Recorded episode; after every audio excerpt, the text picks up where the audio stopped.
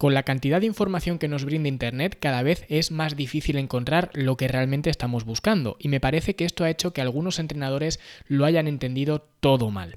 ¿Quieres saber por qué? Pues te lo explico en este episodio. Yo soy Luis Carballo y esto es el podcast de Fitness en la Nube.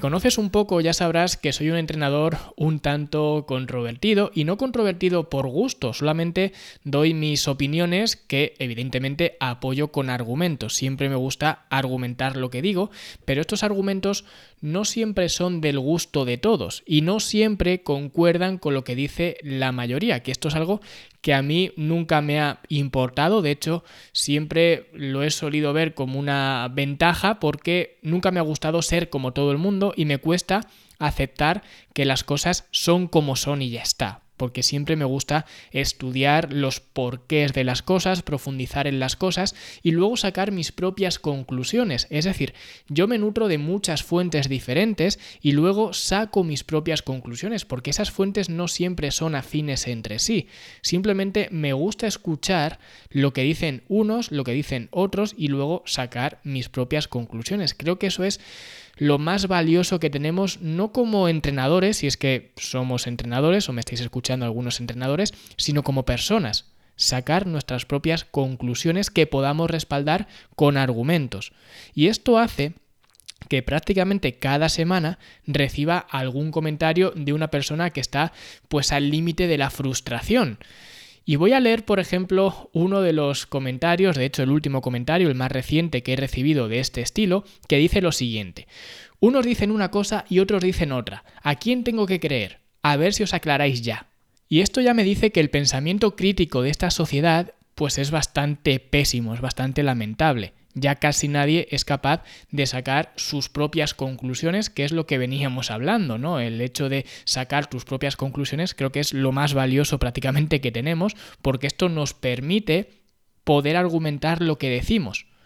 Sin embargo, prefieren que les digan, oye, esto es así, así y así, hazme caso que yo sé lo que digo y ya está. Y así no te tienes que preocupar de pensar y simplemente pues eres una marioneta que hace lo que yo he dicho y ya está. Y paradójicamente, los entrenadores que hablan con esa seguridad, y digo entrenadores, pero podríamos extrapolarlo a cualquier persona, ¿vale? Y a cualquier profesión y a cualquier ámbito. Pero los entrenadores que hablan con esta seguridad son precisamente a los que menos caso deberías hacer. Todos los que hablan con palabras tan absolutistas como mejor, nunca, siempre, todo, nada, son los que yo al menos no tomaría mucho en cuenta.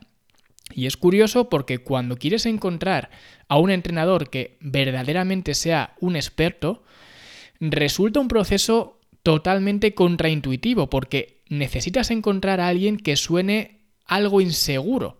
Y cuando hablo de inseguridad, me refiero a alguien que utilice palabras como depende, puede ser, quizás, a veces. Y sé que Internet al fin y al cabo es un juego social y que de alguna forma se necesita llamar la atención. La atención es un recurso muy bien valorado y es básicamente lo que te puede hacer pues eh, generar clientes, ganar dinero, tener pues eso, atención, seguidores, marcas, ser un influencer, lo que tú quieras. La atención ahora es la moneda más valiosa que hay. Y yo también lo hago, faltaría más. Y por eso algunas veces, pues en títulos y todo esto, utilizo este, estas palabras más eh, absolutas. Pero si luego analizas lo que digo, vas a ver que no soy tan absolutista como a lo mejor puede representar un título o cualquier cosa. Y de hecho, si me sientas en una mesa de debate con otro entrenador, probablemente tengamos más puntos en común que diferencias. Y esto es porque las cosas no son o blancas o negras. Y quien quiera convertirlas en blanco o negro posiblemente sea justo del que no te deberías fiar. Porque al fin y al cabo yo tengo mis opiniones, mi forma de trabajar, mis argumentos para respaldar esa forma de trabajar para respaldar lo que digo, los resultados de la gente que está en la academia, que está en el programa de coaching. En fin, no me estoy inventando nada. Y para cualquier cosa que me preguntes de por qué lo hago de esta forma, te puedo contestar. Otra cosa es que tú estés de acuerdo o no, pero yo te puedo respaldar por qué hago este tipo de cosas o por qué no las hago.